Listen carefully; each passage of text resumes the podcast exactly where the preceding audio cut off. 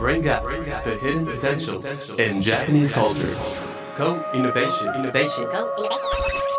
Gateway to co-create the future. CJPF Radio. CJPF Radio.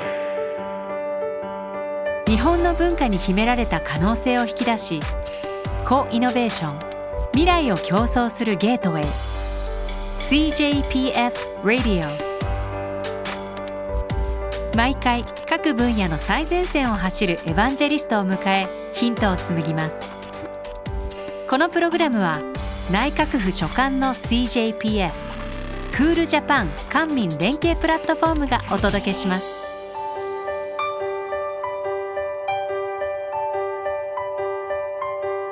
こんにちは。ナビゲーターの CJPF ディレクター渡辺健一です。人間社会や地球環境など大きな変化が訪れている現代。文化の力で未来を競争する。この CJPF レディオを通じてポジティブなヒントを見つけ出していきます。さて今回高イノベーションをしていくテーマはメイドウィズジャパン。このテーマをもとにアイデアを競争してまいります。このキーワードにどんな未来の高イノベーションの可能性があるのか。お迎えしているのは CJPF 共同会長近畿大学特別招聘教授情報学研究所所長株式会社角川代表取締役夏野武さんです。さあ夏野さん今日はよろしくお願いいたします。はいよろしくお願いしまはすい私ねすごく今日楽しみにしてたんですよ。あありがとうございます。僕ねあのいきなり大きい質問をしてみたいなってところから今日始めてみたいと思うんですけどもよくまああの夏野さんいろいろ YouTube なんかでもいろんなこう対談されてると思うんですが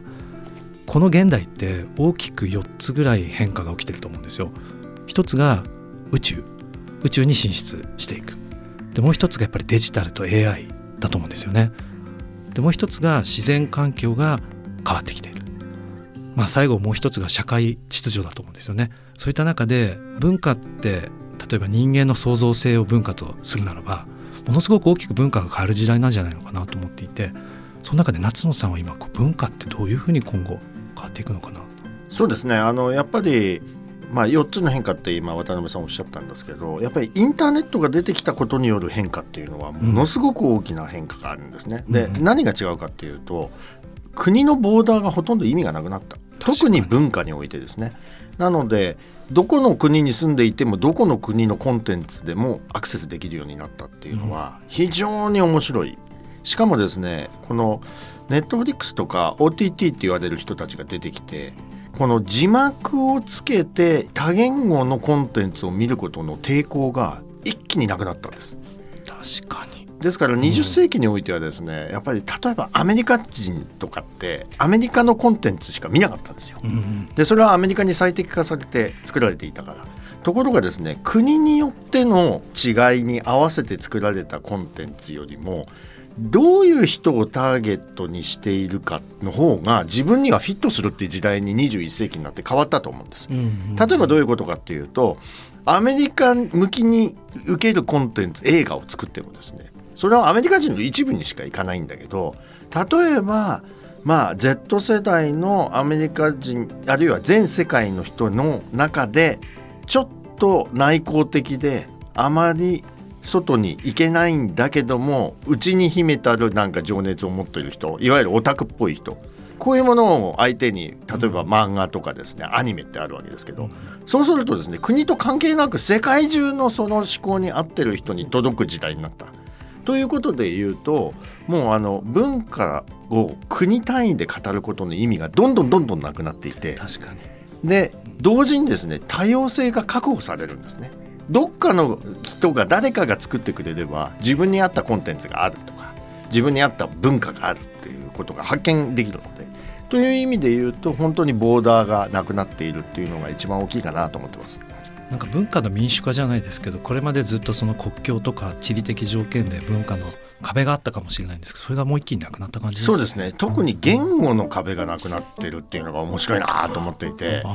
昔はやっぱりそうは言っても母国語のコンテンツの方が面白いってみんな思ってるんです。うんうん。ところが今もう全部変わりましたよね。特にあの韓国のコンテンツが韓国語でやっていて全世界でヒットするっていうあのイカゲームなんか典型なんですけど、面白かったですむしろ中身の方が重要になってるっていうところがなんか一段人類進化したなっていう感じがします。相撲のサンクチュアリー。ああいやサンですよね。チャーになんか日本語でやってますからね。あれ日本語ですもんね、はい、国境と言語の壁を乗り越えられつつある。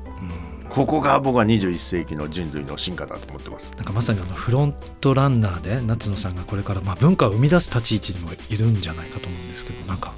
いろいろ動いてることもあったりするんですか？そうですね。あの今やっぱり会社の経営者としてやってることはとにかく今あの日本のコンテンツに対する世界の需要がものすごく大きいので、うん。この機会にやっぱりもっと広げていく。でもっと多様なコンテンツを作りしかもそれは今まではどちらかというと日本のコンテンツを世界に広めるっていう方が主流だったんですけどもうちょこちょことですね、海外の子会社で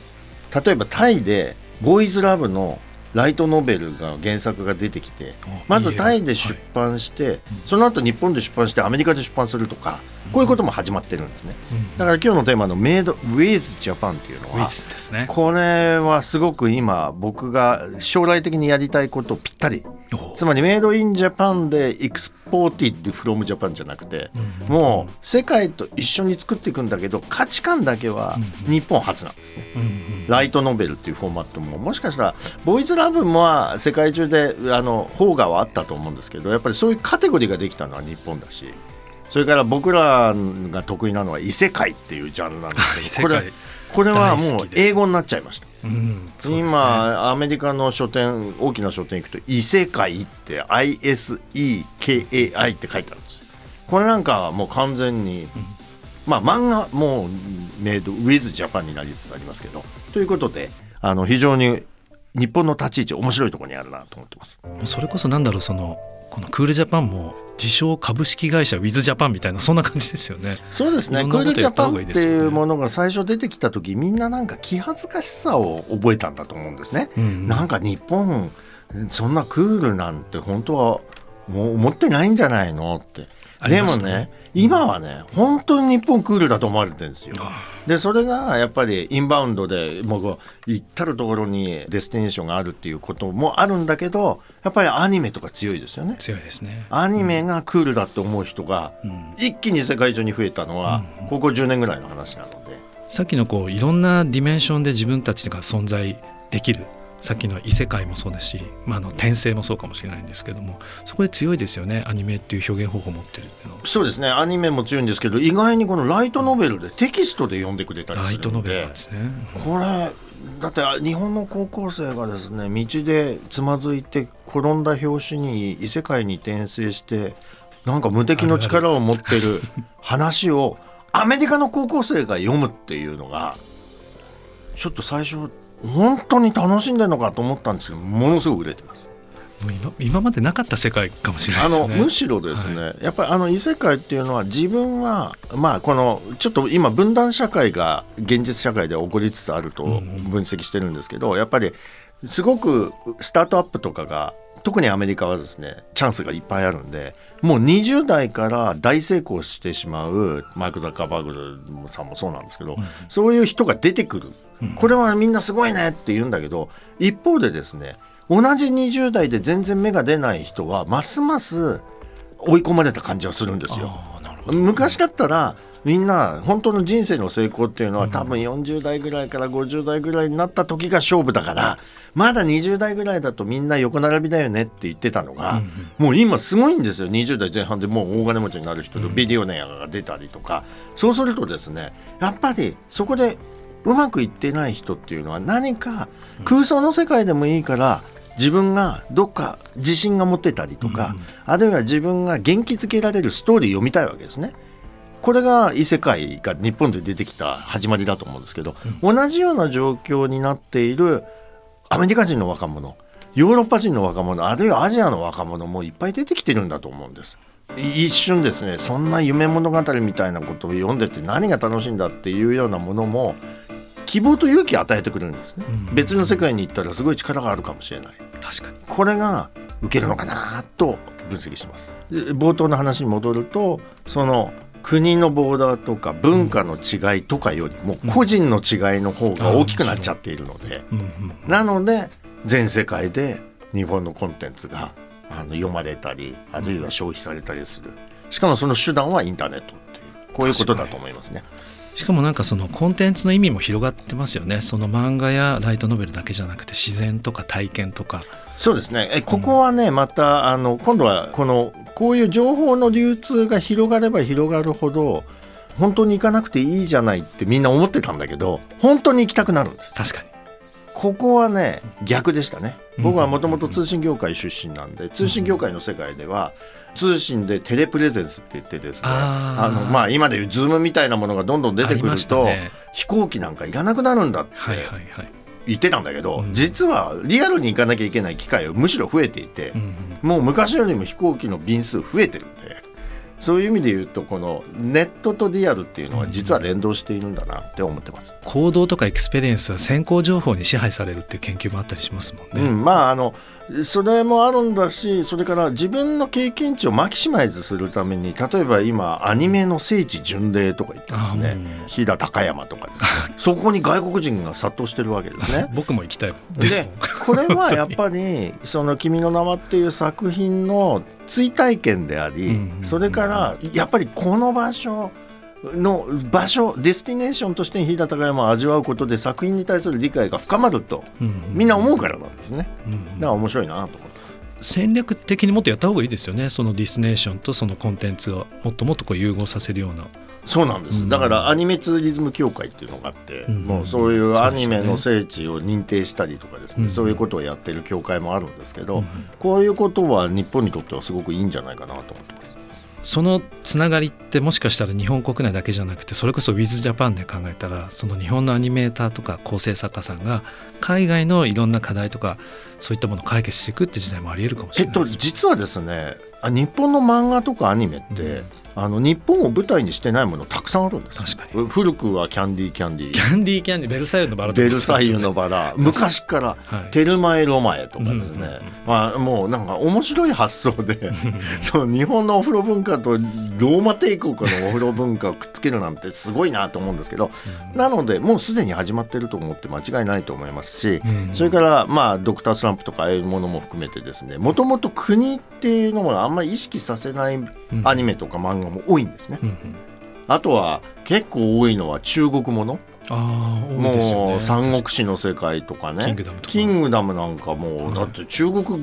中国の話ですから。めちゃくちゃ勉強になりますあれうん。歴史。ということとで、実は日本ってもうずっとメイドウィズジャパンやってきてる。やってきてますよね。と思いますね。これゲームの世界なんかもそうなんですけど。なんかそういったものがこう戦略的にできたらすごく実は面白い世界そうですね。あの作っていけますよね僕はなんか戦略的にやるっていうよりはうまくいっていることをもっと広げるっていう方がいいんじゃないかと思っていてはい戦略的に何かを仕掛けるっててかっこいいんですけどう、んなやっぱり失敗する可能性も高いんですうんうね。んでやっぱりリスクを取らないと成功もないっていう世界なので、うんそれもやる必要がある時はやればいいと思うんですけどうまくいってるものをもっとどんどん伸ばしていくっていうことの方が、うん。そういう意味では外れがない、確かにそうですよね、うん。と思っています。なんかそういった社会現象も今分かりやすくなってますよね。いやだからもう本当に僕はこの日本の産業に影響を与えられるようになったらいいんじゃないかと思ってこのクールジャパン連携プラットフォームっていうのをやってるんですけどこれ何かっていうとは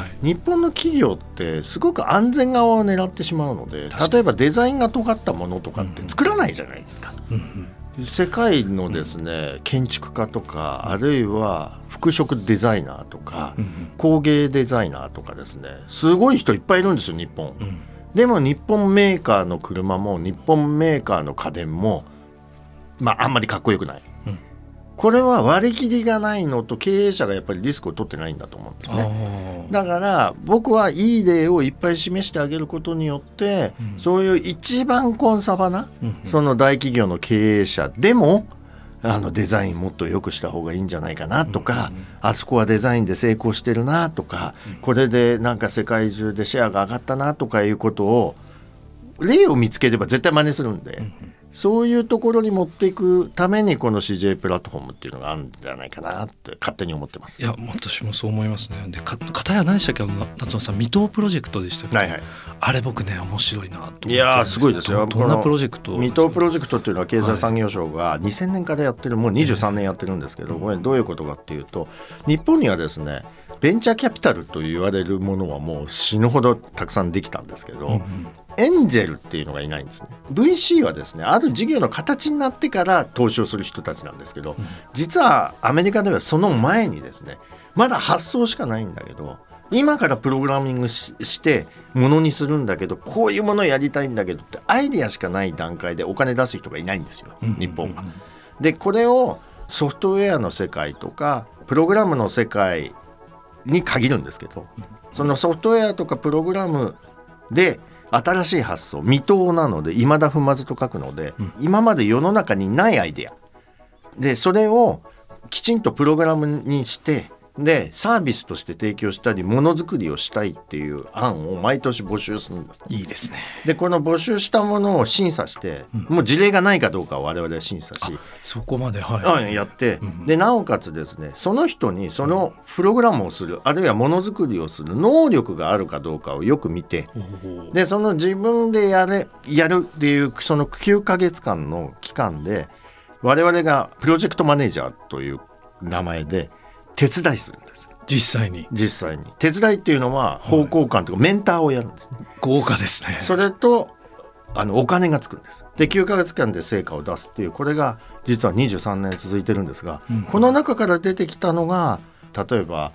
プリファードネットワークスっていう AI で一番大手のところもこの水戸から出てきてますし、まあ、有名どころでいうと落合君ね。落合さん。落合陽一君も2009年度の水戸のあのスーパークリエイターなんですけど。だからそこでデビューのきっかけを与える、うん、でその後はもう起業したり発表していってもらうんですけど、うん、そのきっかけ？そうするとそこでもうプロトタイプまでできれば、次 VC がつくんです。なんかこれ文化版で WithJapan でやりたいですよね。これはあの今すごくあのこの水戸事業がうまくいったということを政府からもすごく評価されてていろんな省庁が自分のところでも似たようなことやりたいっていうふうに今問い合わせは受けてます。きっとなんかその新しい世界作る時にそのインキュベーションじゃないですけどもそう、ね,、いった場所をなんか作った方がいいですよね食とか。でもすごい可能性はあるなっていう気がしますよね。さっきのあのアニメの冒頭の話じゃないですけどあそこも多分これからの世界じゃないですか。からいろんな産業を生み出すってこともねすごくあのワクワクするなって思いながら。そうですね、あの食の世界は今和食の要素っていうのがフレンチとか、うん、あのイタリアンとか、ああいうところにすごく今広まっていて。確かに、うん、で面白いなと思うんですけどなんかそれは勝手になってますよね。あんまりその戦略的にやってない。だから逆に言うとそのいい事例を見つけてそれを戦略的にどう広げていくかっていうのは考えていってもいいかもしれないですね。うん、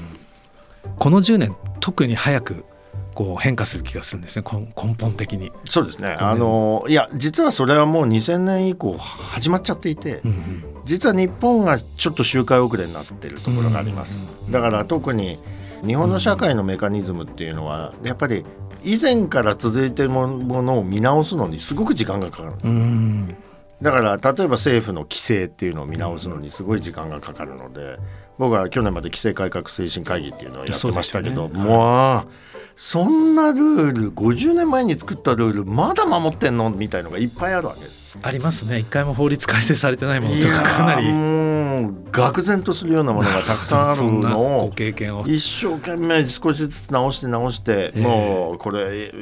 変えようよ変えようよ変えようよって言ってやってきたわけなんですが必ずそこそれを誰かがやらないとダメなんで。うん、本当にこれからもっと早く スピードアップして規制改革とかデジタル改革とかやるべきだと思いますよ。なんか両輪ですよね。こう成長するところをガーンって伸ばしつつもそのちょっと足かせになってるやつもパッといや同じ話なんです。実は成長を阻害してるのは規制なので、ね、でそれは何で規制があるかっていうとそれは昔のテクノロジーのレベルに合わせて消費者を守るためとかそれから作り手を守るために作ったんだけど技術が進化しちゃったんで、うんその仕掛けそのもの仕組みそのものがもう当てはまんなくなっているのにまだ持っちゃってるみたいな仕組みの疲労が来いてる。やーありますね。で、うんこれは実はあの政府だけではなくて民間も一緒で例えばはい。こんなにあのデジタルの技術があの広まっているんで、はい。社員とのコミュニケーションなんてものすごい頻繁にもうもうリアルタイムでできるわけですけど、でも会議とかまだあって。でその会議ではまず資料の説明をやってるだから僕はあ。の自分の会社でもう一番全員にお願いしているのはえあの資料は事前に配ってくれ。で資料を読まないでくれっていいですいねやプレゼンテーションに書いてあることをですねそのまま読むおじさんとかいるんですよ。だからうあのごめん。黙読の方が早く音読よりも黙読の方が早いんで、今もうこれ事前に配ってるからみんな読んでるんで、うんうん。あのこれを読まなくていいですって。書いてないこと言ってくださいって言うとみんな途方に暮れるんですけど。途方にくれますか？会話することが大事なのに資料を読み始める人がいる。これはもう20世紀のやり方ですよね。おおかたやなんだろうそのデジタルツインとかこう一足飛びにいろいろ変わってもいるじゃないですか。これからチャット GPT も含めて。そういったところどういうふうにこうえっとですね、テクノロージーは、まあ、僕はテクノロジーを専門にして大学で今やっているのでテクノロジーっていうのはですねテクノロジーが出てくることによって人間の本来やるべき立ち位置に戻っていけると思っています。でどういうことかっていうと、うんうん文明が進化するにつれてですねみんなが分業でいろんな作業をしなきゃいけなくてその中には例えば議事録を作る人っていうのがやっぱり必要だったわけですよ。うんうん記録を残さなきゃいけないから。でもこんなの AI でね議事録作成しちゃえばねだってそこで喋ってるんだからちょっとそれやんなくてよくなるわけです。相棒に任せるっていう。もう別にだってそこで会話してたことが文章化テキスト化されるだけの話なんでこれは機械がやった方が絶対いいはずなんですね。でこういったこと要は機械とかコンピューターで代替できる仕事であれば任せちゃった方がいいよっていうのが僕のスタンスで。確かに。でできないことあるんです。簡単です全く新しいものが出せないんです。ああおっしゃる通りです、だから未踏っていうのははい。まさにそうで、うん今まで例のないものは絶対に分かんないんですよ。なぜかというと、うんうん。過去のデータをたくさん勉強しすぎちゃってるんでうんうんでその中のパターンを出してくるので、うん。全く新しい発想っていうのはできないんですうんうんだから人間はそこ得意なので。得意ですよね、うんでこの話をするとですねいやそんなクリエイティブな人なんてなかなかいないんですとかいう人がいるんですけど違うんですよ。自分の好きなものの世界だったら人間はみんなクリエイティブあーキーワード出ましたね好き、好きなもの、うんあだから得意なもの。うんうん。で得意なものは好きなんですよ。うんうん得意だけど嫌いっていう人は普通いないんですよ。うん。だから好きなものを極めると、うんもっとこうだったらいいのになとか確かに。なんかこういうものがあったら面白いかもとか想像力働くんですね。この想像力っていうのはコンピューターにはないんです。だから好きなことを突き詰めていくってやればこれクリエイティブなんです。確かに。好き資本主義じゃないですけど好きを追いかけていけばいいわけですよね。そうですね。ということで、うちの会社ではあの新入社員も含めて、ええ。基本的に仕事は希望通りの配属にしてい最高ですね。入社したいです、るもうあの 面接の時から何をやりたいかを出してもらって、うんうん。で面接官もその分野の人が面接してで最終面接はで、まあ決めるんですけど相乗効果出ますね。そうですね。あの、はい。うん。絶対生産性高いですよね。あー確かに。好きと生産性も。いやもちろんですよ。あだってもう間違いないですよね。間違いないです疲れないし。好きでやってるんだもんやらされてないから。本当なんかこう好きなことやるっていうのはすごく実はキーワード突破力になりますよね。そうです。自分がやりたい仕事をなるべくやってもらうっていうのが、うん。今僕は今7,000人の会社なんですけど、うんうん。まあできるだけそういうふうにしてます。でも確かにね好きに国境はないというか好きに年齢も性別もないからね本当にこう普遍的なチャレンジの方法かもしれないですよね。そうですね。もっともっと、だから日本の教育とかも、うん。もっと好きを極められるようになったらいいなというふうに思って、今うん。N 校っていうのを作ったんですね。うん。だからね今 N 校 S 校は2万5千人の高校生が今日現在。まあ多分世界で一番大きいです。ですよね。ですけど2万5千人の高校生たちが、はい。まああのどうしても高校卒業の資格を取るためにどうしても必要な文部科学省指定のうん。こうプログラムがあるんでそれをミニマイズしたオンライン版受けてもらった上でで自分の好きなことを極められるようにオプション科目をものすごいたくさん用意してて、まあプログラミングコースもありますけどその作家になるためのライティングの授業とかですね、英語のコミュニケーションの授業とかそういういろんな授業があってこれは高校の卒業のために必要なコースじゃないんです。だから好きなのを取れるようになってるんですけど。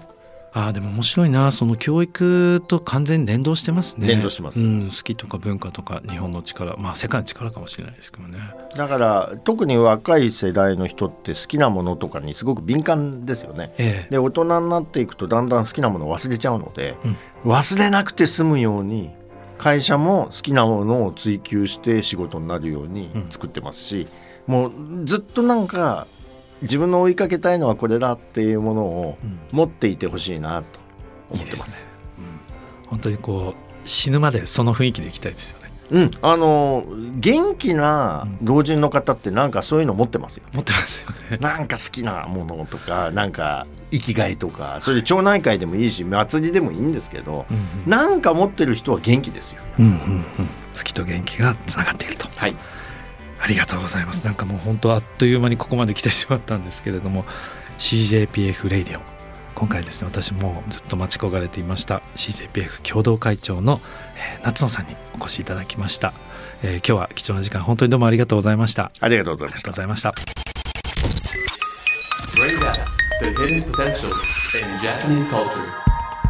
CJPF Radio